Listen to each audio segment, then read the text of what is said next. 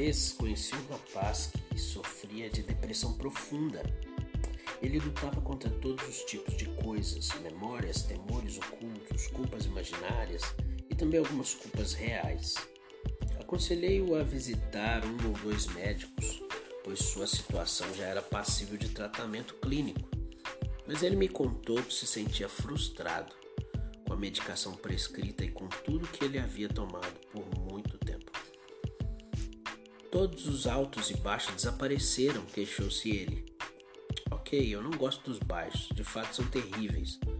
Porém, os altos se foram da mesma forma. Eu me sentia como um boi pastando a esmo e nada me despertava entusiasmo. Eu não posso viver dessa forma, simplesmente esse não sou eu. Então ele parou com a medicação e veio fazer um trabalho com um conselheiro que, com muita paciência, sabedoria e oração, conseguiu trazê-lo a um novo patamar, auxiliando-o a atravessar os piores momentos. Até onde sei, agora eles aperfeiçoaram o medicamento em relação àquela época. Não sou especialista nessa área, mas algumas vezes o medicamento pode ser a única forma de ajudar alguém com a depressão profunda para que comece a lidar com os verdadeiros desafios. Mas aquela noção me deixara perplexo, ou seja, de acabar com os altos e baixos.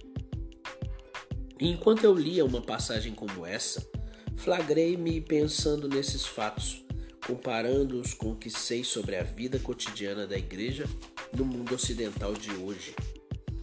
Aqueles que gostam de pensar nas denominações convencionais católica romana, anglicana, metodista, reformada e outras, são de modo geral respeitáveis. Tudo bem, não somos tão socialmente aceitáveis em muitos lugares como já fomos, mas há duas coisas que você não vai encontrar muito em nosso cotidiano. Você não encontrará muita perseguição pelo caminho. Ninguém está atiçando ou envenenando a mente de outros quanto a nós. Bem, algumas vezes isso acontece, mas não de uma forma tão categórica. E você não vai encontrar muitos sinais e maravilhas pelo caminho. Ninguém vem em sua direção pelas ruas correndo e pulando, mostrando que Deus o curou. Bem, às vezes algumas pessoas fazem isso, mas em geral temos tanto receio dos extremismos e dos charlatões que se dizem capazes de curar, quando na verdade tudo que querem é dinheiro, que nos inibimos até mesmo diante de uma possibilidade de cura.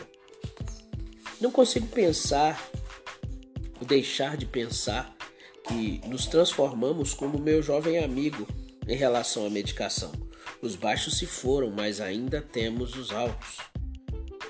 Qual medicamento tomamos que nos transformou no equivalente eclesiástico a um rebanho de bovinos, pastando e mugindo sem causar dano a ninguém, mas também sem nunca nos entusiasmar? Praticamente ninguém é curado, assim como ninguém é apedrejado. Vamos fazer a pergunta de outra forma. Já vimos o impacto que a mensagem de Paulo causou na sinagoga em Antioquia. Isso não foi diferente do impacto causado pela mensagem similar de Pedro em seus ouvintes em Jerusalém no dia de Pentecostes. Alguns ficaram exultantes, outros furiosos.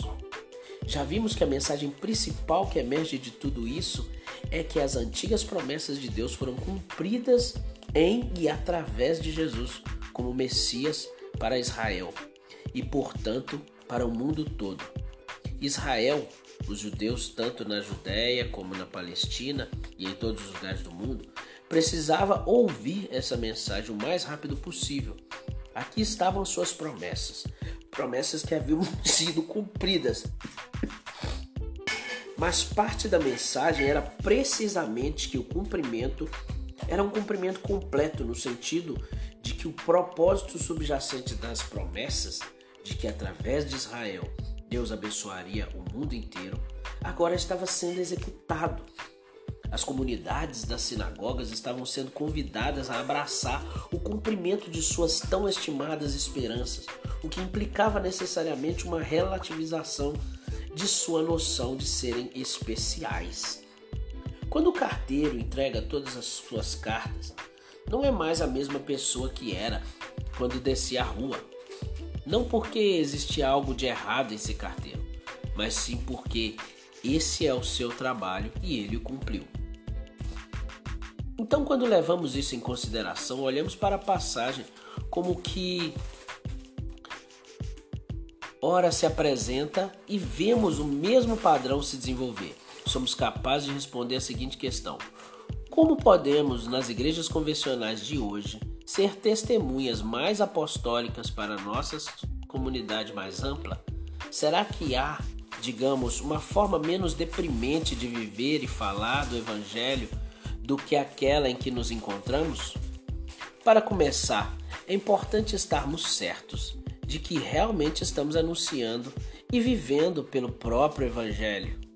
A mensagem completa sobre Jesus ser o Filho de Deus, sobre ser aquele que ascendeu dos mortos, cumprindo as antigas promessas de Deus em benefício do mundo inteiro e oferecendo perdão dos pecados, não apenas um conforto ou um afago espiritual e esperança de um novo mundo de Deus, não apenas piedade no céu quando você morrer.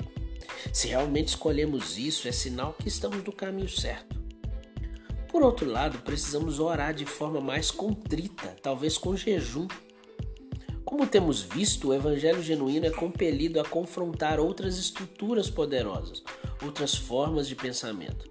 Precisamos de todos os recursos espirituais que pudermos reunir.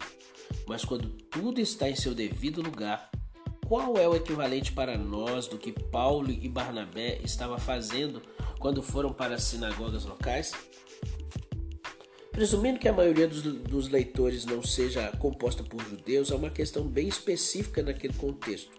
E não é sobre isso que estou falando aqui. A sinagoga não era somente um lugar de adoração era o principal centro da comunidade dos judeus em, em cada localidade, o lugar no qual se reuniam para expor e debater todos os tipos de assuntos. O equivalente em várias cidades não seria exatamente um prédio religioso, mas o que em geral chamamos de local público, o que literalmente pode ser uma praça pública, mas também pode ser uma assembleia, um grupo de conselhos, um escritório governamental, prefeitura, posto de saúde, delegacia, toda essa parafernália cívica moderna. E a mensagem sobre Deus não poderia ser somente religiosa, ouvida em termos de espiritualidade privada e de um céu escapista, em que se espera por algo no futuro com alguns códigos morais estranhos incluídos no presente.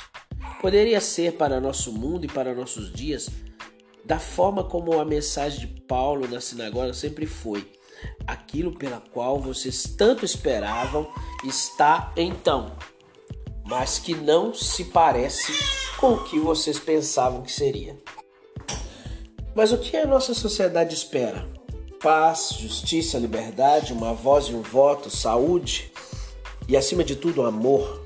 E no meio de todas essas coisas, satisfazer o desejo do coração um desejo que dinheiro algum, com suas casas deslumbrantes, seus carros velozes, suas férias de luxo e suas aventuras amorosas, jamais poderia alcançar. E o dever da igreja, embora certamente seja algo muito mais vasto e profundo, inclui no mínimo o seguinte: que sejamos capazes, em oração e com sabedoria, de contar a história do nosso mundo de nossa crescente sociedade neopagã em função do longo rol de promessas a que nos temos agarrado e dos compromissos que temos assumido e quebrado. Deveríamos estar preparados para pensar em tudo isso de modo que possamos contar a história que as pessoas conhecem como as suas histórias, a única história que elas sempre quiseram ouvir. E temos que contar dessa forma, como Paulo contava a história de Israel. Ou seja, terminando em Jesus, não de forma artificial ou como um mágico que tira um coelho da cartola, mas para ele aparece, para que ele apareça como o que é e como quem realmente é, verdadeiramente humano, aquele em quem estão contidos todos os tesouros de sabedoria e conhecimento, o pão vivo por meio do qual todos os famintos serão saciados. E claro, não é bom simplesmente tentarmos dizer isso. Nós temos que viver tudo isso. Temos que criar e manter comunidades nas quais essa vida seja realmente vivida, de tal modo que quando falarmos a respeito, estaremos falando claramente a verdade. Essa é a parte difícil. Enquanto nossas igrejas forem lugares nos quais lutamos para permanecer uma ou duas horas semanais em adoração pública, com a nossa vida real minimamente afetada por isso, certamente acabaremos como um rebanho vagamente religioso, mugindo nas manhãs de domingo e ruminando no restante do tempo, sem altos e baixos. Mas se realmente nos esforçarmos para ser, em relação ao nosso mundo, aquilo que os apóstolos foram para o seu mundo judeu, é possível que as coisas mudem. O evangelho precisa estar vivo. Os interesses ocultos deveriam ser desafiados, o que produziria reação, mas nos tiraria do anonimato e nos colocaria no mapa mais uma vez. O mapa que Lucas está nos oferecendo, mesmo com os apóstolos se apressando mais uma vez para as próximas cidades, os próximos distritos, prontos para mais altos e baixos pela causa do reino de Deus.